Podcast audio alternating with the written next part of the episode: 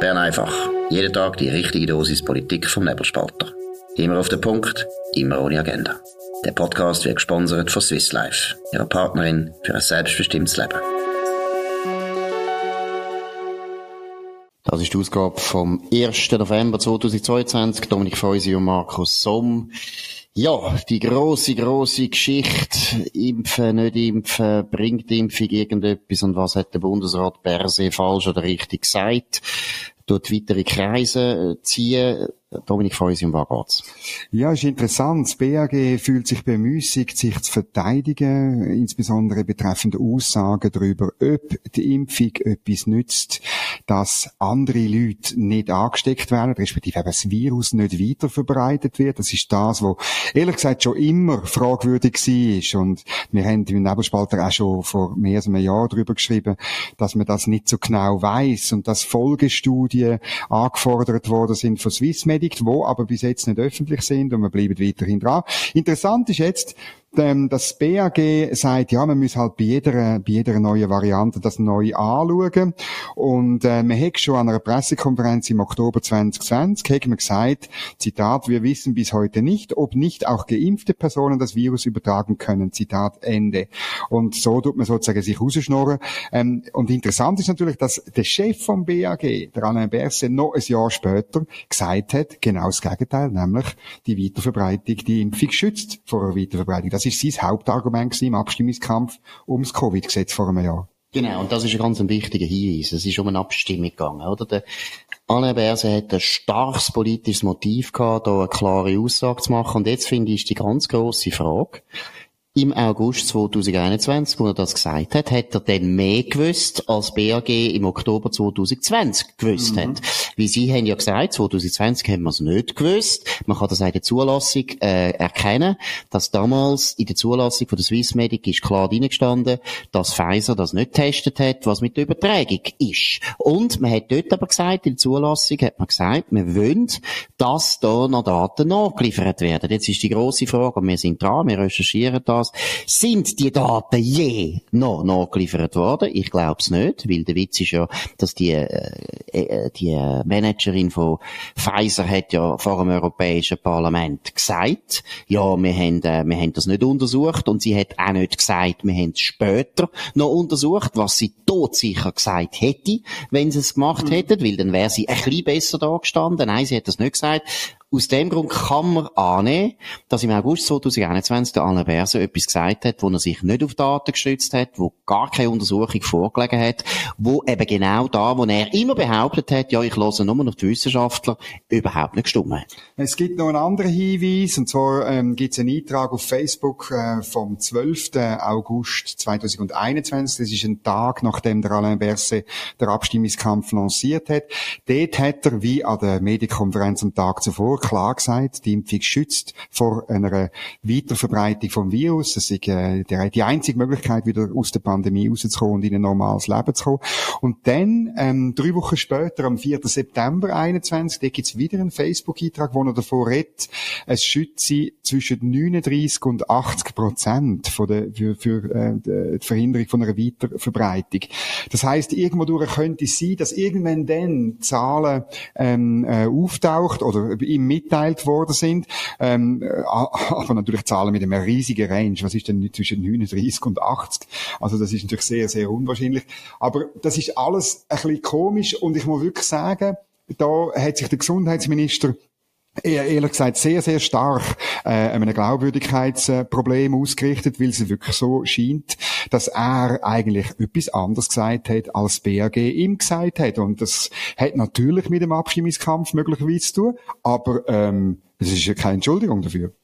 Genau, wobei eben, es ist, äh, das ist immer das Gleiche mit dem grossen Wort Lüge. Ich uns gerne wiederholen. Auf dem Nebelspalter ist eigentlich Lüge auf dem Index, weil ich finde es ein ganz schwieriges Wort, weil äh, es löst immer einen unglaublichen Backlash ja. aus und man muss es können nachweisen, dass über gelogen hat und das ist nicht so einfach, weil man muss ja nicht nur sagen, zeigen, dass er eine Unwahrheit zeigt, also etwas, wo nicht stimmt, sondern man muss noch nachweisen, dass er gewusst hat, dass es eine Unwahrheit ist. Und noch ein Motiv muss man dann eigentlich auch noch nachliefern. Also wenn wir jetzt schauen im, im Gericht, Gericht, wäre das eben ganz klar, bis man nachweisen kann, dass jemand gelogen hat, da muss eben relativ viel bekannt sein und das ist bis jetzt nicht der Fall. Also vielleicht ist eben wirklich auch so, dass BAG einen falsch informiert hat. Es kann aber auch sein, dass Pfizer oder Moderna falsch informiert haben. Ich meine, es ist schon ein starkes Stück, dass zum Beispiel Pfizer im Dezember 2020, das ist zum Zeitpunkt gewesen, wo gerade Zulassung geschehen ist in Amerika, hat Pfizer schon in der Öffentlichkeit gesagt, ja, die Impfung ist zu 90 Prozent wirksam. Und hat relativ, meiner Meinung nach, recht schwammig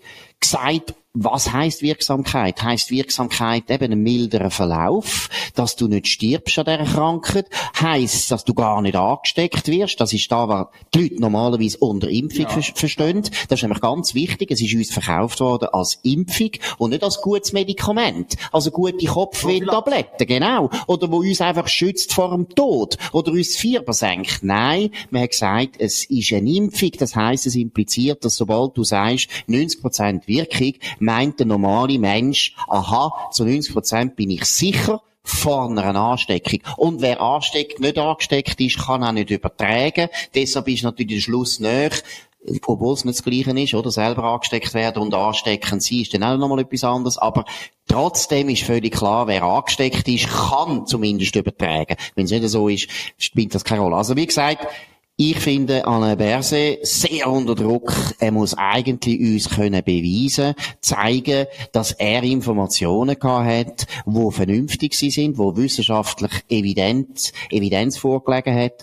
wo zeigen, er hat uns nicht einfach ein Seich erzählt. Als Gesundheitsminister. Vor einer Abstimmung. Und jetzt müssen wir sagen, oder? Es hat eben politische Konsequenzen gehabt. Die Aussage hat enorme politische Konsequenzen gehabt, wie das ganze Impfzertifikat, die ganze Theorie, Die hinter dem gestanden ist, hat eigentlich sich gestützt auf die Annahme, Impfung schützt vor Übertragung. Ja, also es ist eben das Versprechen gewesen, wir kommen aus dieser Pandemie raus.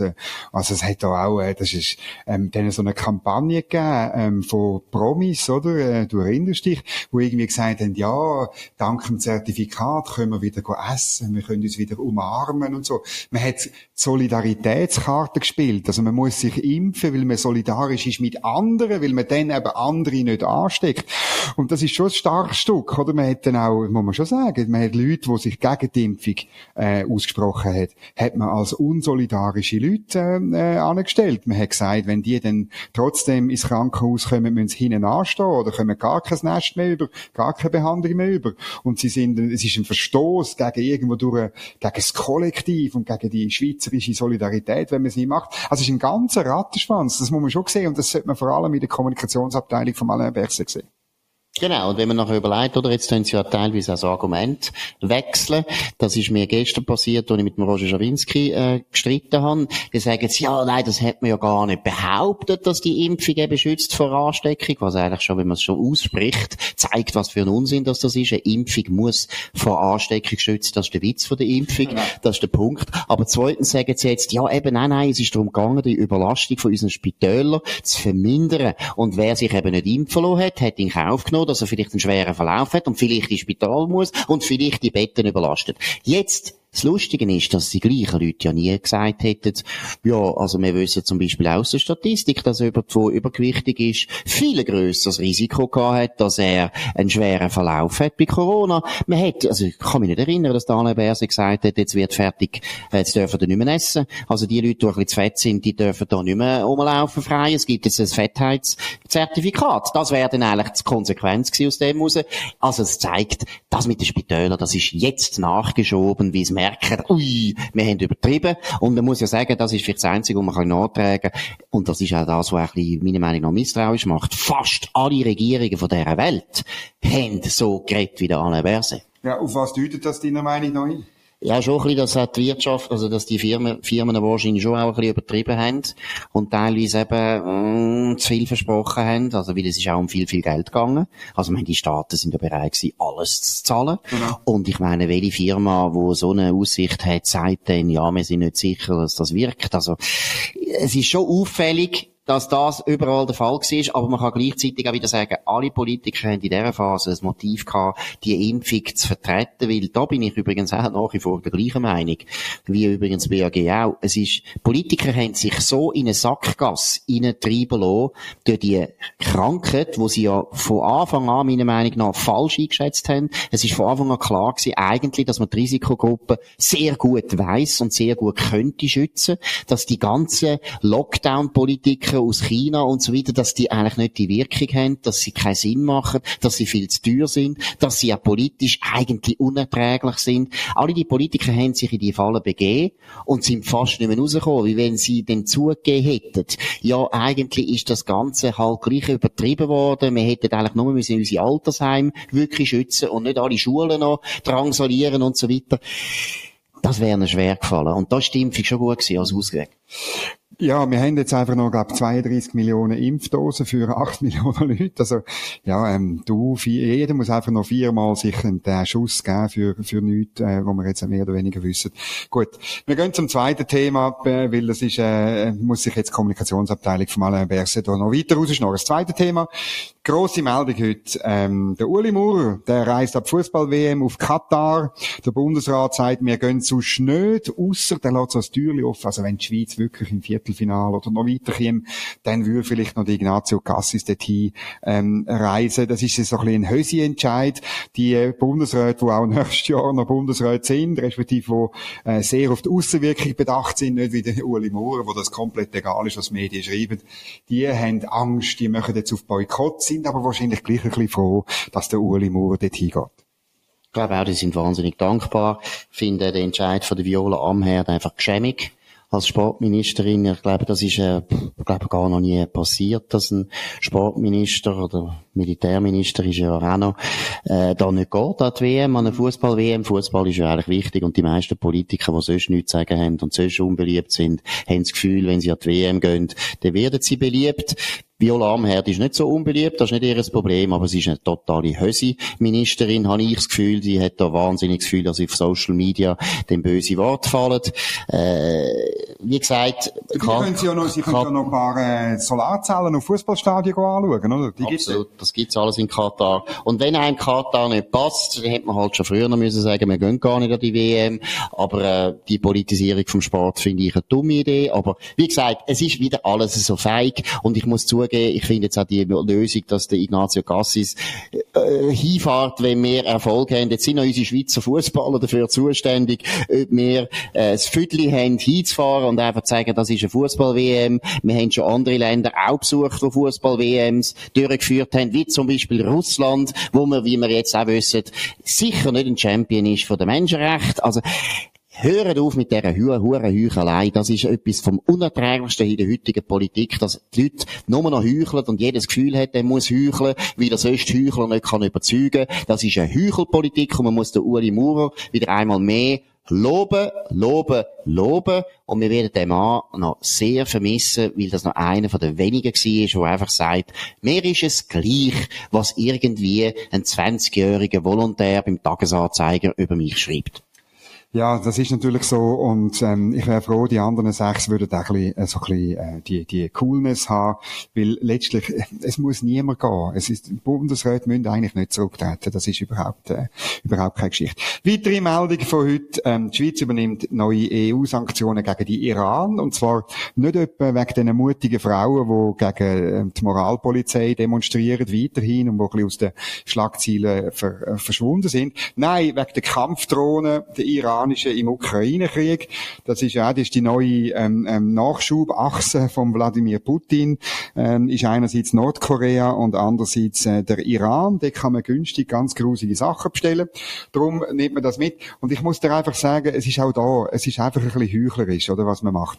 Weil eigentlich finde ich, und bin gerade heute drüber gestolpert, man müsste dringend ähm, anders äh, mit Iran umgehen, generell. Man könnte sich ja mal äußern zu den ständigen Drohungen von Iran, ähm, Israel vom Erdboden äh, oder auszuwischen und, und, und kaputt zu machen mit Atombomben.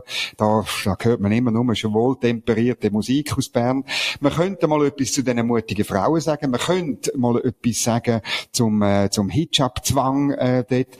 Ähm, man könnte mal irgendwie etwas sagen zum staatlichen Terrorismus vom Iran, äh, wo, wo Leute irgendwo hinschickt, um andere in die Luft zu sprengen, ähm, äh, überall auf der Welt. Das ist sehr gefährlich. Oder man könnte etwas sagen wegen dem UNO-Menschenrechtsrat. Eine Erfindung von der Micheline Galmire, ähm, wo, wo dazu geführt hat, dass Menschenrechte jetzt bestimmt werden von so Champions wie China, wie Pakistan, wie zum Beispiel im Iran, wo absurderweise im Komitee ist für Frauenrechte. Und ich bin heute darüber gestolpert, Kanada ist das erste Land, wo jetzt beschlossen hat, aufgrund einer, einem Vorstoß von der Konservativen, dass sich Kanada dafür einsetzt, dass der Iran rausgeschmissen wird aus dem Komitee. Das geht einfach nicht. Und die Schweiz, wenn sie ein bisschen Füdel hat und das wirklich ernst würde anschauen, das Getue mit Menschen- und Frauenrecht, müsste das jetzt der Ignazio Cassis vor die Medien treten und sagen, jawohl, das ist eine Fehlkonstruktion, dass so ein Land wie der Iran kann in so ein Komitee hineinsitzen, das bringt nichts, wir rühren die wieder raus. Genau, vor allem also die Sachen, die du vorher gesagt hast, ich bin nicht unbedingt der Meinung, dass die Schweiz sich muss äußern zu innenpolitischen Fragen im Iran. Das ist sowieso, das ist auch so ein Blödsinn, oder, dass man praktisch jedes Land da langsam muss anfangen bewerten als schweizerische Regierung. Das geht fast nicht, mit der Neutralität nicht. Aber das andere finde ich völlig richtig. Wir sind Mitglied von dieser UNO. Wir tragen den Schrott mit. Der Menschenrechtsrat, eines von der schlechtesten, eine von der schlimmsten Gremien überhaupt von der UNO das ist der Menschenrechtsrat, der sich, glaube ich, zwei Drittel von der Fälle jedes Mal mit Israel beschäftigt, ist auf jeder, jeder Sitzung ist das ein fester Bestandteil von der Traktandenliste unter, äh, nicht eben nicht unter diverses, sondern es kommt immer, glaube ich, Nummer sieben, hast du gesagt, genau, Traktandum sieben, immer Israel-Bashing, über Saudi-Arabien hören wir nichts, über Iran hören wir nichts und so weiter. Was für eine unerträgliche Heuchelei, auch von der EU, wo jetzt da mutig, mutig durch Sanktionen Sanktionen beschließen, aber eben keine Sanktionen beschlossen hat, wo sie erfahren haben, dass äh, in, der, in, der, in Iran die Frauen schlecht behandelt werden. Nein, im Gegenteil, wir lassen uns noch belehren von der UNO, was die Frauen betrifft in der Schweiz auch. Du hast, du hast auch über das erwähnt. Um was geht's da, Dominik? Ja, also wir haben so einen Bericht bekommen von der, von der, äh, der Kommission oder der Institution bei der UNO, die die Frauenrechtskonvention verwaltet. Ähm, das ist ja so eine neue Mode, dass man dann, wenn man so eine Konvention unterzeichnet hat, all vier oder fünf oder sechs Jahre unter die Lupe genommen wird und dann können da so NGOs, können irgendwelche Forderungen aufstellen. Das ist klar, das sind linksgrüne NGOs, die stellen Forderungen auf, die werden dann in einen Bericht hineingetan. Die Schweiz hat jetzt einen Bericht bekommen mit 70 Forderungen und äh, mir ist nicht so gerade eine im, im Kopf, oder? Also, man mischt sich ein, zwei sind wir im Kopf, man mischt sich ein in die Debatte, ähm, nur Ja heißt Ja oder nur Nein heißt Nein im Sexualstrafrecht, oder? Ähm, interessanterweise kritisiert man, dass äh, Vergewaltiger in der Schweiz mit Bussen oder bedingten Strafen ähm, kann, können, können wegkommen. Und äh, dann findet man es ganz schlimm, dass es Kantone gibt, die kein Gleichstellungsbüro haben. Oder? Das ist natürlich schon ein wahnsinniger Rückschritt für Gleichstellung, dass zum Beispiel Obwalden hat es, glaube ich, meines Wissens abgeschafft. Und so. Es ist lauter so Seich, es ist Politik via internationale Banden, weil die Anliegen in der Schweiz keine Mehrheit bekommen, probiert man so ein bisschen über internationale Sachen Druck zu machen. Das finde ich äh, einfach absurd. Und mich nimmt Wunder, was die ähm, Frauenrechtskonventionsleute, was die sagen bei eben so Ländern wie Iran oder so, falls die überhaupt die Konvention unterzeichnen, dann natürlich. Wahrscheinlich haben sie das gar nicht gemacht. Ja, aber dafür sind sie im Menschenrechtsrat an prominenter Stelle. Noch schnell zur Erklärung, oder? Was du erwähnt hast, ist nämlich der Punkt, die 70 Empfehlungen, die kommen eben an sich gar nicht von der UNO, die kommen von, Schweiz, von Schweizer NGOs, wo irgendeine Abstimmung verloren haben und sich aufregen, oder besser gesagt, nein, sie regen sich nicht einmal mehr auf. Sie sind so Nein, sie sind wirklich, das sind abbrühte Antidemokraten. Sie tun sich wirklich bei einer Volksabstimmung ein bisschen exponieren, dann verlieren sie und wenn sie nachher verloren haben, dann gehen sie über die UNO, dann sagen sie der UNO, übrigens, das ist etwas, was nicht gut ist in unserem Land, bitte tönt doch dass ihr mir euren neuen Bericht bringen. Und dann kommen so Seich, eben Gleichstellungsbüro in Obwalden, das ist schon ein ganz äh, grosser Verlust, dass wir das nicht mehr haben, oder? Es ist schon offensichtlich, dass der Schweizer Innenpolitik nach New York oder nach Genf gespielt wird. Aber wir bemühen, genau, und wir bemühen uns jetzt natürlich darum, dass wir die 70 Empfehlungen mal erfahren, wo Pakistan oder Iran oder Saudi-Arabien, alles so absolut fortschrittliche Länder, was Gleichstellung von Mann und Frau betrifft, was die für Empfehlungen bekommen, was für harte Empfehlungen, Gleichstellungsbüro in Teheran, ja, da haben sie dann, haben Mullahs wirklich Angst, da sind sie wirklich hässig geworden, was das gehört haben, nimmt uns Wunder. Gut, das ist die 400. Sendung Bern einfach gewesen. Und äh, für das haben wir eine Sonderaktion. Es gibt 50% Rabatt auf dem Jahresabo von nebelspalter.ch. Das ist auch die gute Nachricht. Wir haben jetzt gerade seit gestern Abend 150.000 Abonnenten von dem Podcast gemäß Podigy. Und äh, das freut uns natürlich wahnsinnig, wenn ihr da immer zulässt. Und darum, das Rabattangebot 50% auf dem Jahresabo. Ihr müsst auf Abo lösen. Ich tue den Link unten an. Dann müsst ihr das Jahr Jahresabo auswählen, müsst euch registrieren und dann beim Rausgehen der Code 400, also 400. Der Code ist 400 und dann könnt ihr das Jahresabo haben und gehören zur Nebi-Familie. Willkommen. Genau. Und das ist es von Bern einfach. Heute am 1. November 2022 aller Heiligen. Deshalb sind so wahnsinnig viele Innerschweizer in der Stadt Zürich gewesen und wir, wir haben fast kein Beiz mehr gefunden. Da hat mich natürlich gefreut, dass die Innerschweizer in unseren Kreisen einmal leiden unter der Innerschweizer Invasion, unter diesen fremdländischen Elementen, wo da, wo da plötzlich in Zürich auftauchen. Nein, das ist es von, Neb äh, von Bern einfach auf nebelspalter.ch. Tönt uns abonnieren auf nebelspalter.ch oder auf Spotify oder auf Apple Podcast und so weiter. Tönt uns weiterempfehlen, tönt von uns reden, tönt uns hoch bewerten, würde uns sehr freuen. Wir haben unglaublich steigende Abonnentenzahlen äh, in Bern einfach. Von dem her, danke für die Loyalität, danke für euer Interesse. Wir hören uns wieder morgen auf dem gleichen Kanal zur gleichen Zeit. Wir wünschen einen schönen Abend. Das war Bern einfach, immer auf den Punkt, immer ohne Agenda gesponsert von Swiss Life, ihrer Partnerin für ein selbstbestimmtes Leben.